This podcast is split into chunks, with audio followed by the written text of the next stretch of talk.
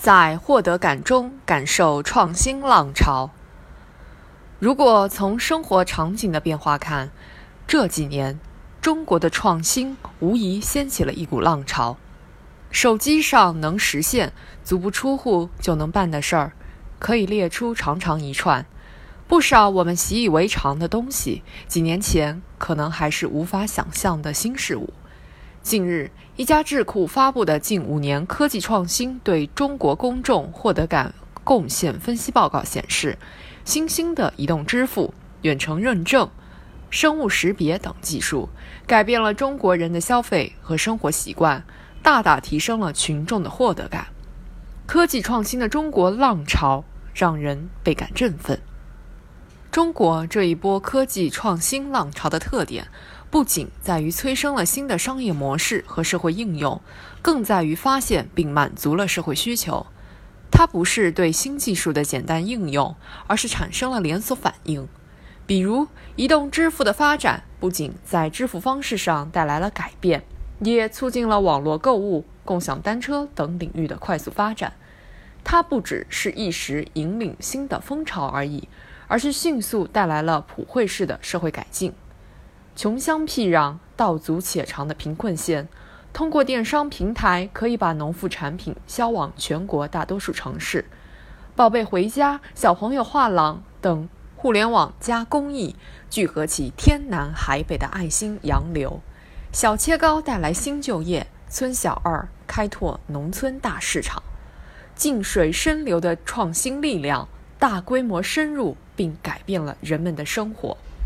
在高端制造、移动支付、共享经济等与人们生活密切相关的领域，中国正在从跟随者变成引领者，改变的不只是世界的创新地图，还有创新的格局和势头。社会一旦有技术上的需求，则这种需求会比十所大学更能把科学推向前进。在这一波浪潮中获得的经验，无疑能帮助中国的创新者超越产品的成功，找到通往创新主殿堂的大道。华为等创新型企业的成功珠玉在前。阿里巴巴集团十一日刚成立的达摩院，囊括顶级科学家，紧跟前沿领域，三年将投入一千亿元，已经瞄准了基础科学和颠覆式技术创新。科学技术创新与社会生活越来越深入、越来越快的互动，带给人们的想象空间是巨大的。当然，中国是一个大国，创新驱动战略的出发点，正如习近平总书记所说，是面向世界科技前沿，面向经济主战场，面向国家重大需求，加快各领域科技创新，掌握全球科技晋升先机。高铁、支付宝。共享单车、网购虽然被外国留学生票选为中国新四大发明，甚至被视为现代生活标配，但我们不应该就此满足，因为我们并不是这些技术的初始创新者。从一跨越到 N 固然是一个巨大进步，但实现从零到一的飞跃，才算真正掌握了核心竞争力。当前，我们已经走上了一条正确的赶超道路。科技创新带来获得感，获得感支撑继续创新。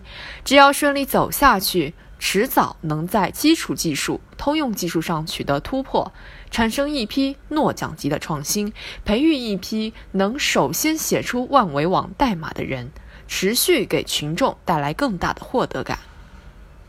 不断密切科学技术与社会的互动。是当今科学技术政策的着眼点，也是科技创新的基本路径。